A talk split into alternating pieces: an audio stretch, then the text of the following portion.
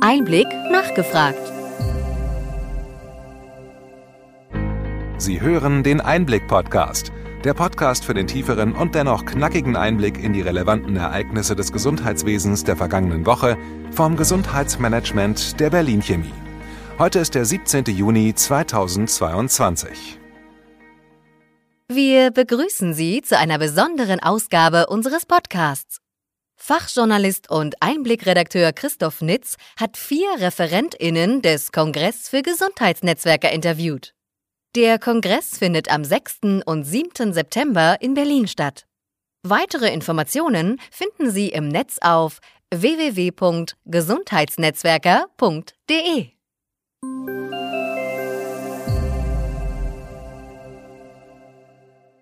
Pia Meyer ist Mitglied im Vorstand des Bundesverband Internetmedizin. Sie ist bei Medtronic Governmental Affairs Specialist Digital. Zuvor war sie von 2008 bis 2020 bei Berlin Chemie für strategisches Gesundheitsmanagement zuständig. Pia Meyer moderiert am 6. September das Herstellerforum Erfahrungsaustausch DIGA.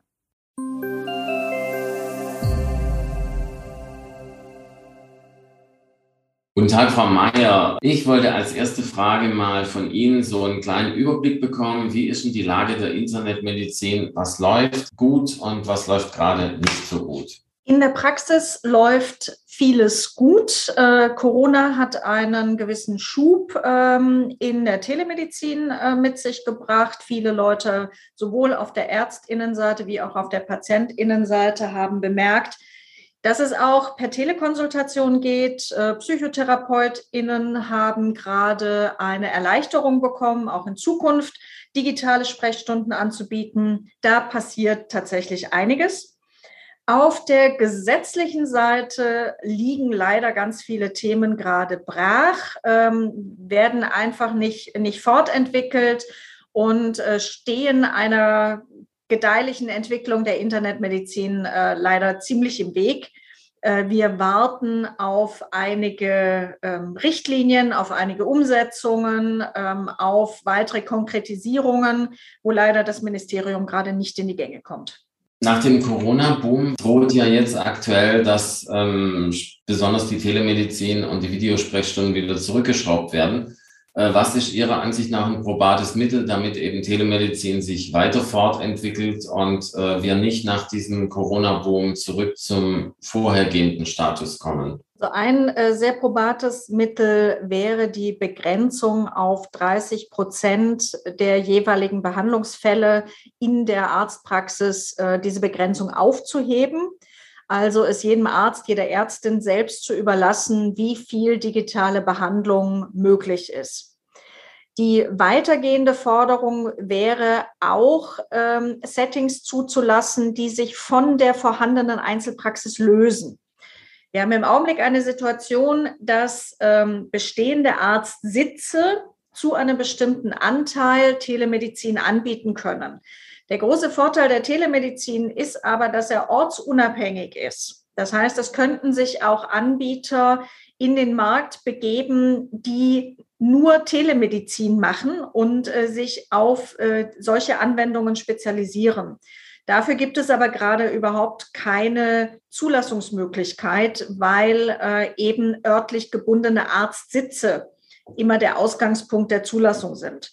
Frau Mayer, Sie arbeiten am Programm des 17. Äh, Kongresses für Gesundheitsnetzwerke mit auf der Strecke der Internetmedizin. Was sind denn für unsere Hörer so die Highlights aus Ihrer Sicht im Programm? Wir werden wieder einen äh, Erfahrungsaustausch äh, der DIGA-Hersteller auf dem Kongress organisieren, ähm, so dass wir eben einige äh, Hersteller bitten, ähm, hier öffentlich über ihre Erfahrungen zu sprechen. Es ist ja einiges passiert seit dem letzten Kongress. Ähm, und äh, wir möchten natürlich wieder gute Lösungen für digitale Produkte vorstellen, also echte Beispiele, die als DIGA oder auf anderem Weg im Markt sind, äh, so dass man eben sieht, was tatsächlich schon geht. Und äh, wir wollen auch auf digitale Forschung eingehen. Ähm, hier gibt es eben zahlreiche Möglichkeiten mit Daten, ähm, wirklich interessante Dinge anzustellen und in der Forschung voranzukommen. Und auch dazu wird es ein Panel geben.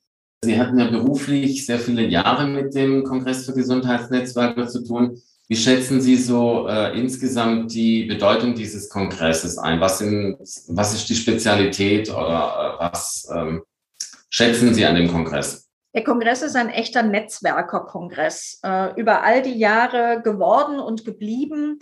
Äh, hier treffen sich Menschen, die ein Interesse daran haben, andere Bereiche kennenzulernen. Deswegen war dieser Kongress schon vor vielen Jahren in der Lage, auch die digitalen Themen offen und zugewandt zu diskutieren, während sich andere Kongresse ähm, entweder allein auf die technische Seite konzentriert haben oder eher äh, diese Themen als äh, Gefahr gesehen haben. Und der Netzwerkerkongress zeichnet sich wirklich durch diese ähm, Offenheit für Neues, Offenheit für Kooperation und für Kollaboration aus. Und äh, ich bin überzeugt davon, dass er das auch in diesem Jahr wieder zeigen wird. Kommen wir in die Zukunft. Äh, wo steht die Internetmedizin in fünf Jahren? Was sind Ihre Wünsche die Internetmedizin wird äh, in fünf Jahren so im Alltag angekommen sein, dass uns dieser Begriff komisch vorkommen wird, weil es völlig normal sein wird, äh, dass man zum Beispiel ähm, bei einem Infekt eine Videokonsultation macht und das ist dann einfach mein Arztbesuch und äh, keine telemedizinische Konsultation mehr. Äh, und äh, genauso wird äh, der digitale Austausch von Daten völlig selbstverständlich sein, nicht nur innerhalb Deutschlands, sondern auch auf der gesamten EU-Ebene, weil wir dann auch einen European Health Data Space haben werden, der vieles voranbringen wird, was Interoperabilität und Datenaustausch angeht.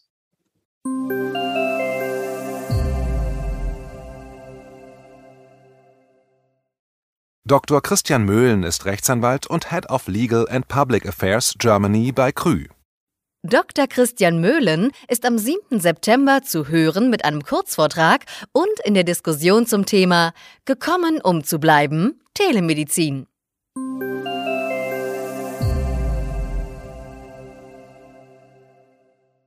Herr Möhlen, Sie sind äh, beim 17. Kongress für Gesundheitsnetzwerke dabei. Und zwar nehmen Sie an dem äh, Panel teil mit dem Titel Gekommen, um zu bleiben. Videosprechstunde und Telemonitoring können die Versorgung ändern. Meine Frage an Sie, wie können Sie die Versorgung ändern? Ich glaube, dass äh, wir, wenn wir den richtigen Weg der Digitalisierung einschlagen, ist ein enormes äh, Verbesserungspotenzial der ohnehin schon sehr guten deutschen Versorgung ähm, mit Blick auf die Zukunft gibt weil wir in der Lage sind, mit Videosprechstunde oder auch Telemonitoring ähm, dem Patienten zu ermöglichen, dass er über lange Distanzen, also ohne in die Praxis kommen zu müssen, bestimmte medizinische Behandlungen erhalten kann. Ähm, umgekehrt aber bei der richtigen Anwendung einiger dieser digitalen Möglichkeiten den Ärzten es sehr viel leichter sein wird, in Zukunft den Patienten zu behandeln, indem er Zugriff auf Daten hat, ähm, für die er sonst in der Vergangenheit den Patienten äh, notgedrungen in seine Praxis hätte kommen lassen können müssen.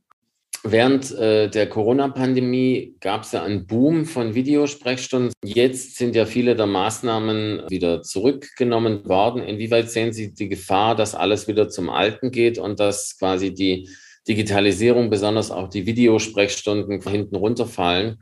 Also zum einen bin ich erstmal froh, dass die Pandemie vorbei ist und wir auch wieder rausgehen können. Ähm, und man hat ähm, notgedrungenerweise ähm, an vielen Stellen erstmal damit begonnen, mit digitalen Mitteln zu arbeiten. Und das äh, hat ja nicht nur den Gesundheitssektor, sondern auch den Bildungssektor betroffen.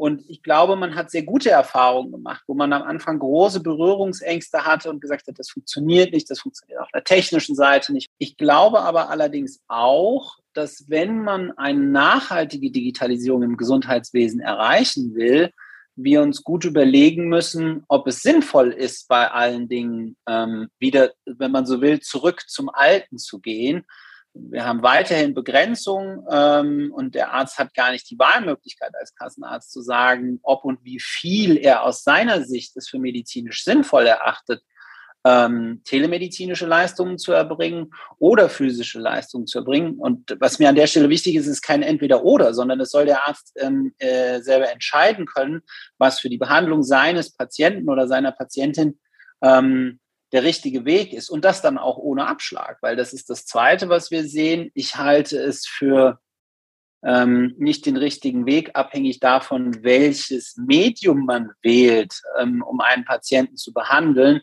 unterschiedlich bezahlt zu werden, ob es über das Telefon, über eine Videosprechstunde oder eben physisch ist. Der entscheidende Punkt ist, was für eine Art von Behandlung der Mediziner durchführt und für die sollte er ähm, ähm, entlohnt werden und nicht in, also nicht in Anführungszeichen Nachteil dafür erhalten, wenn er ein modernes Medium verwendet. Sie haben sich dafür stark gemacht, dass man telemedizinische Versorgungszentren, äh, TMVZ, etablieren sollte. Skizzieren Sie doch mal kurz, was da die Grundidee ist und was da die Vorteile sein könnten, wenn man solche TMVZ hätte. Gerne. Wir haben aktuell ähm, drei große Herausforderungen. Zum einen haben wir Unterversorgung bereits jetzt schon in bestimmten Gebieten in Deutschland, die auch äh, weiterhin zunehmen wird, wenn wir uns den Altersdurchschnitt der praktizierenden Ärzte anschauen.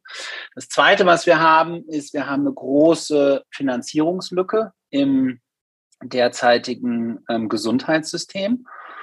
Und das Dritte ist, es ist absehbar, dass wir weitere Lebensbereiche digitalisieren werden. Und das wird einfach passieren. Es ist im Bankenbereich passiert, es ist in vielen anderen Lebensbereichen, wo wir das vor 15 Jahren noch gar nicht gedacht haben, heute alltäglich ähm, digitale Lösungen zu haben. Vor diesem Hintergrund ähm, haben wir uns überlegt, kann die Digitalisierung einen Beitrag dazu leisten, wie man die Versorgung für die Patienten verbessern kann und die Arbeit für die Ärzte erleichtern kann.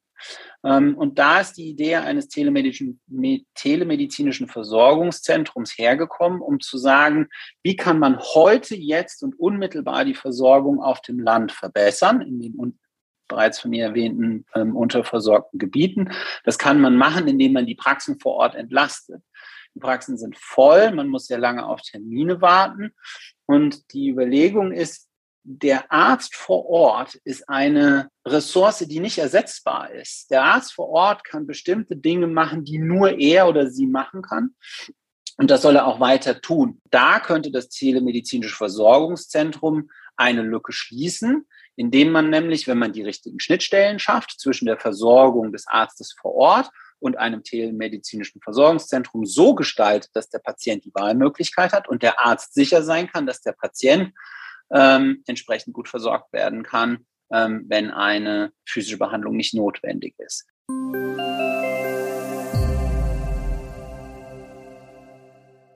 Laura Wamprecht ist Managing Director bei Flying Health.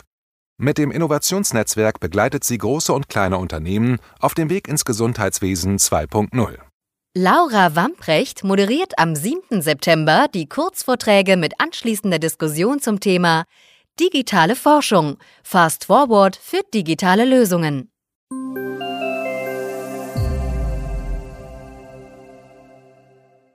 Sehr geehrte Frau Wambrecht, Digitalisierung im Gesundheitswesen beinhaltet auch den Aspekt, dass die Forschung digitale Wege einschlägt. Wo stehen wir hier? Ich glaube, wir stehen da eigentlich noch relativ am Anfang. Also wir haben schon ein paar Möglichkeiten, einige Projekte auch wirklich durchzuführen, die sehr spannend sind.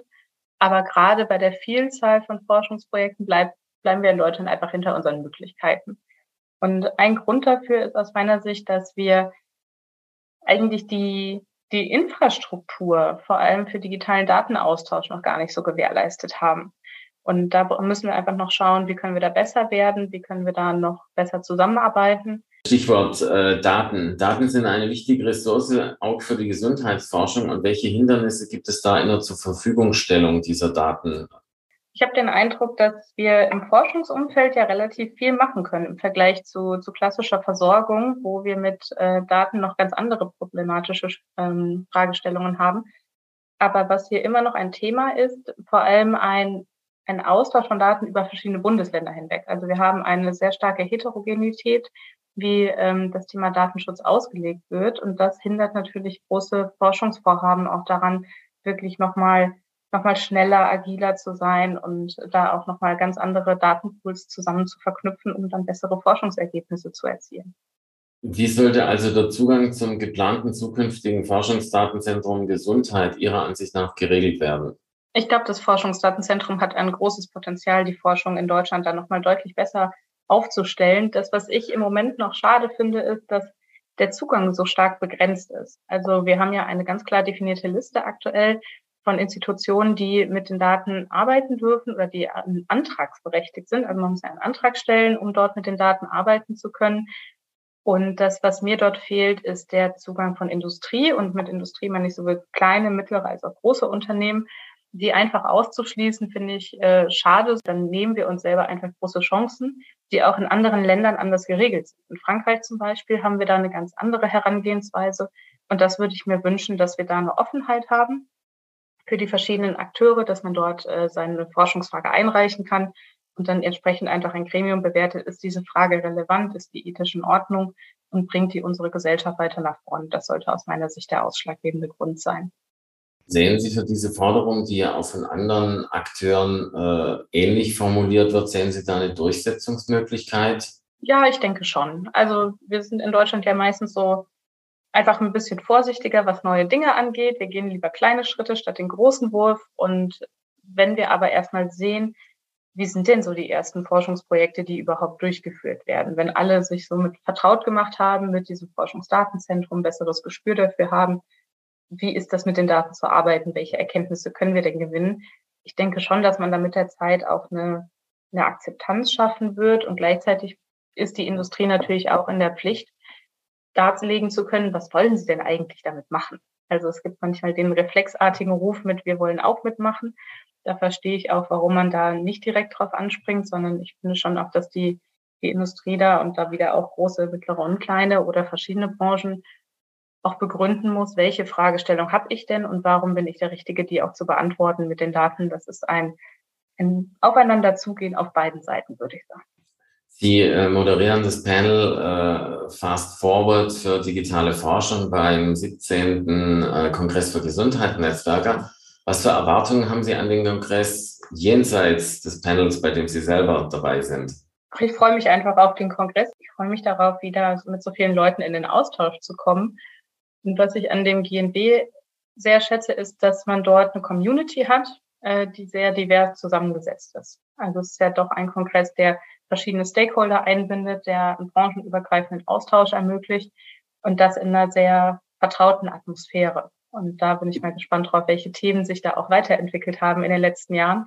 Wir sind ja schon etwas länger mit dabei, auch im Programm. Und ich habe den Eindruck, gerade während der Corona-Pandemie haben viele, zum Beispiel Krankenhäuser, aber auch Krankenkassen, Erfahrungen gesammelt, die sie vorher nicht hatten. Und jetzt zu gucken, was machen wir denn da draus und welche Themen sind jetzt auf der Agenda. Das finde ich spannend.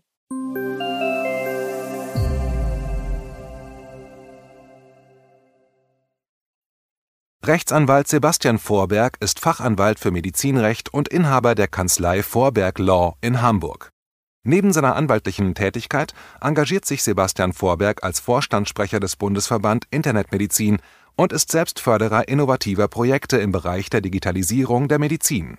Sebastian Vorberg hält am 7. September einen Kurzvortrag zum Thema Digitale Forschung, Fast Forward für digitale Lösungen und moderiert das Panel Gekommen um zu bleiben, Telemedizin.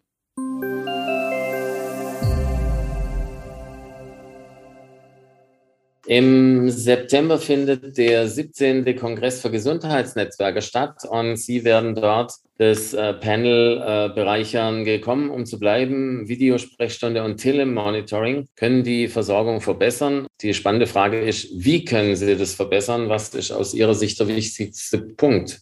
Wir haben jetzt eine neue Methode über die Ferne medizinische Fragestellungen und auch Behandlung und Diagnosen auszutauschen. Fakt ist, dass es vielleicht wegen der DIGA ein bisschen in Vergessenheit geraten ist, dass das ein wesentlicher Punkt ist und äh, dass sich das im Hintergrund sehr stark weiterentwickelt. Während der Corona-Pandemie sind ja Videosprechstunden von einem sehr, sehr niedrigen Niveau äh, relativ stark nachgefragt worden. Sehen Sie da die Gefahr, dass jetzt, wo die Pandemie glücklicherweise nicht mehr äh, so äh, hart äh, zuschlägt, schlägt, äh, dass man da wieder zurückfällt, dass die Videosprechstunden so aus dem Visier der Ärztinnen und Ärzte geraten? Ja, das wird auf jeden Fall äh, einen kleinen Bogen zurückgeben, weil der wirkliche Nutzen der Telemedizin und in diesem, in diesem Rahmen wird erst dann erkannt werden, wenn auch der Kulturwandel äh, erfolgt ist. Das hat sicherlich einen kleinen Push für die Idee gegeben, ach guck mal, äh, ist doch nicht so absurd, dass die Medizin nicht nur in der Praxis stattfindet, sondern auch mal von zu Hause. Meine Vision fängt aber erst da an, wo jeder weiß, dass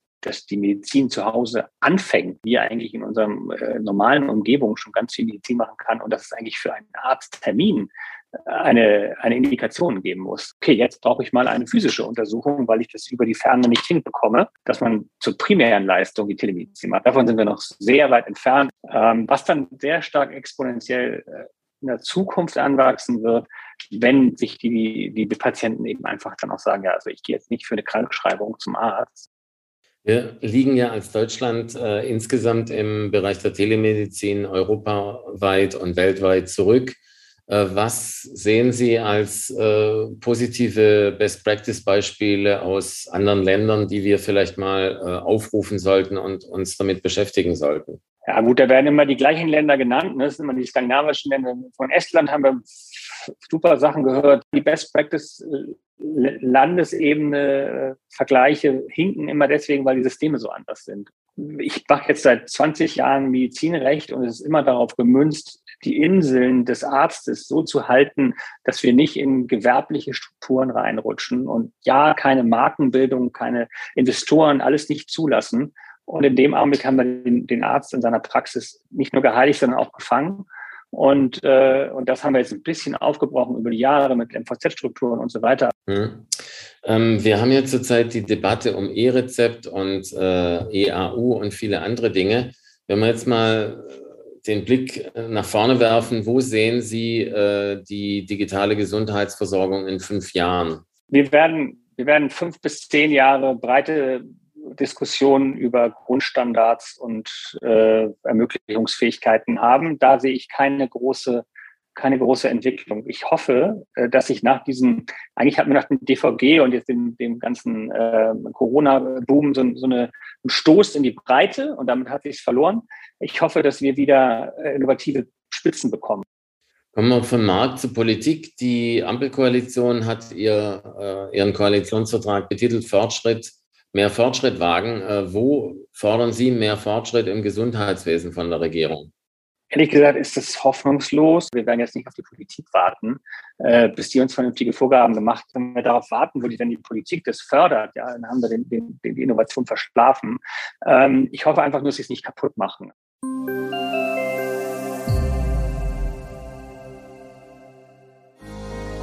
Wir hoffen, dass Ihnen diese Ausgabe von Einblick nachgefragt gefallen hat. Bitte schicken Sie uns gerne Anregungen und Fragen an gesundheitsmanagement@berlin-chemie.de. Sie finden unsere Kontaktdaten auch in den Show Notes. Wir empfehlen Ihnen für den schnellen Überblick der Trends im Gesundheitswesen unseren wöchentlichen Einblick-Podcast sowie unseren Einblick-Newsletter. Alles im Netz unter einblick-newsletter.de.